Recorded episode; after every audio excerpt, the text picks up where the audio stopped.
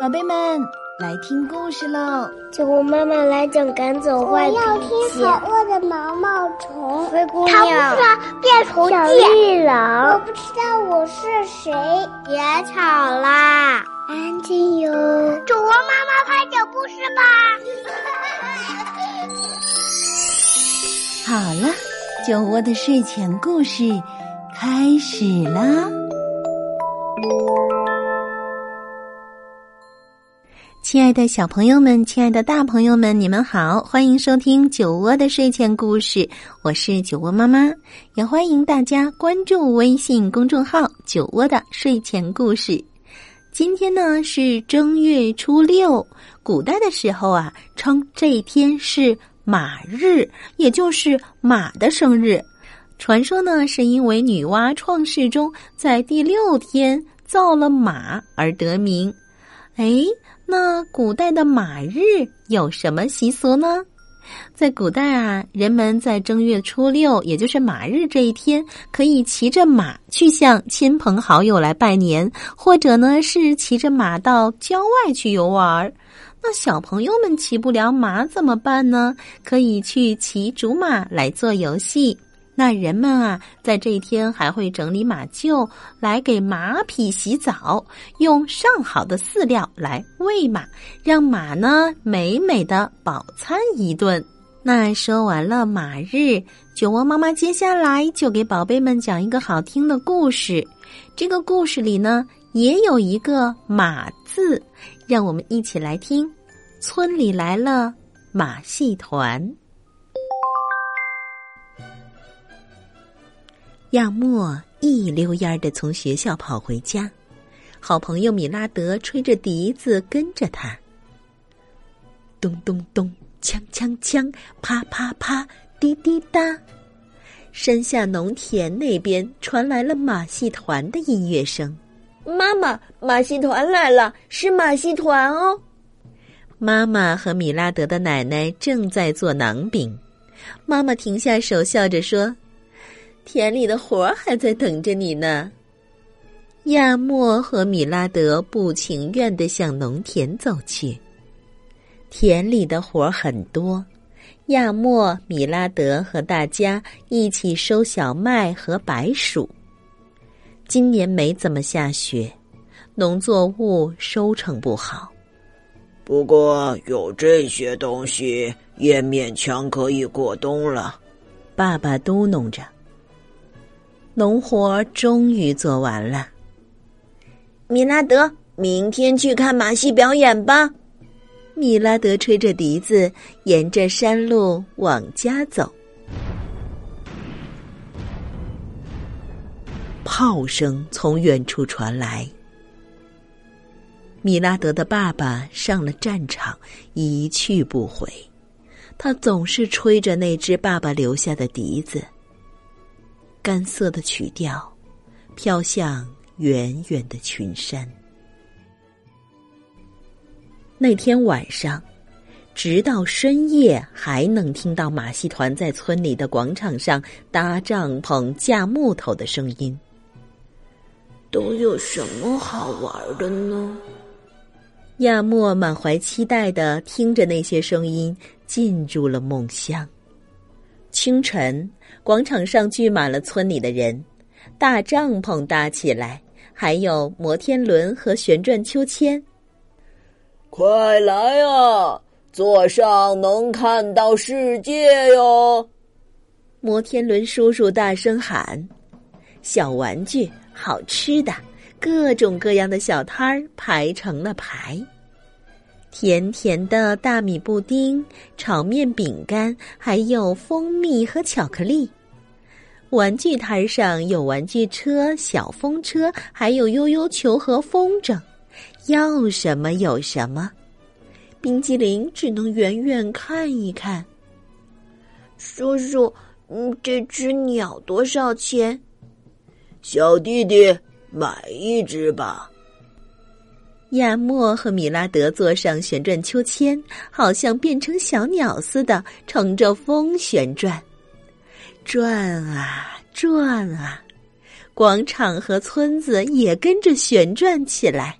转得太快了，停下来的时候，眼前的东西还在转呐转呐，大家走路都走不稳了。咚，咚，砰砰咚，响亮的鼓声传来，一个叔叔大声喊。世界上最有趣的马戏表演，神秘的铁人，恐怖的吹火人，不可思议的奇妙世界！来吧，各位，马戏表演就要开始了，就要开始了！看完再交钱喽！村里人都涌过来，亚莫的心也砰砰直跳。神秘的铁人是个大力士，嗨的大叫一声，一下子就举起了七个小朋友。吹火人从嘴里喷出火焰，不过他太卖力了，头发和胡子都撩出了卷儿。大家看得捧腹大笑。女歌手唱着歌上场了。亚莫第一次见到比妈妈还漂亮的女人。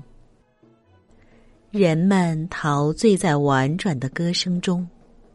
这个时候，米拉德和着女歌手的歌声吹起了笛子，演奏十分精彩。帐篷中鸦雀无声。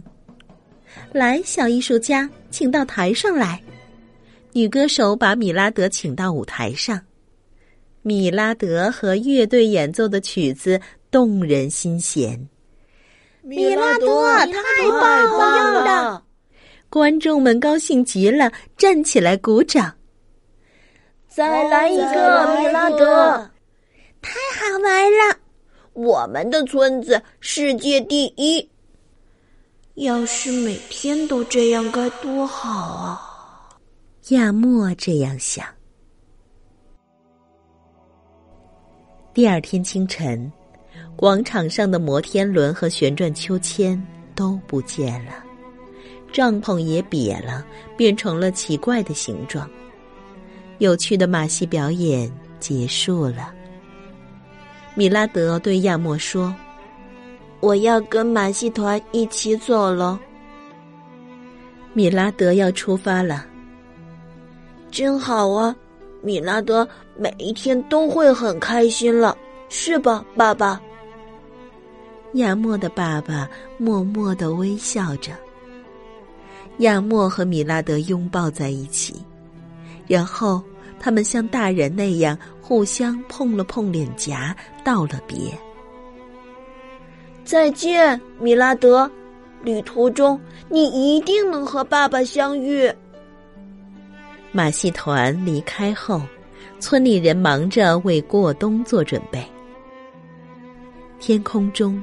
阴沉沉的布满了乌云，凛冽的寒风呼呼作响。那时，亚莫心里想：“米拉德，你在干什么呢？已经见到爸爸了吧？”一天，村里下起了雪。下雪了，第一场雪啊！这是人们期盼已久的雪。是预示着来年丰收的雪。这年冬天，巴格曼村遭到了战火侵袭，人们险些丧命，纷纷逃往他乡。如今，村子里什么都没有了。不过，严酷的冬天过去，春天一定会来。这片土地，静静的等待着人们的归来。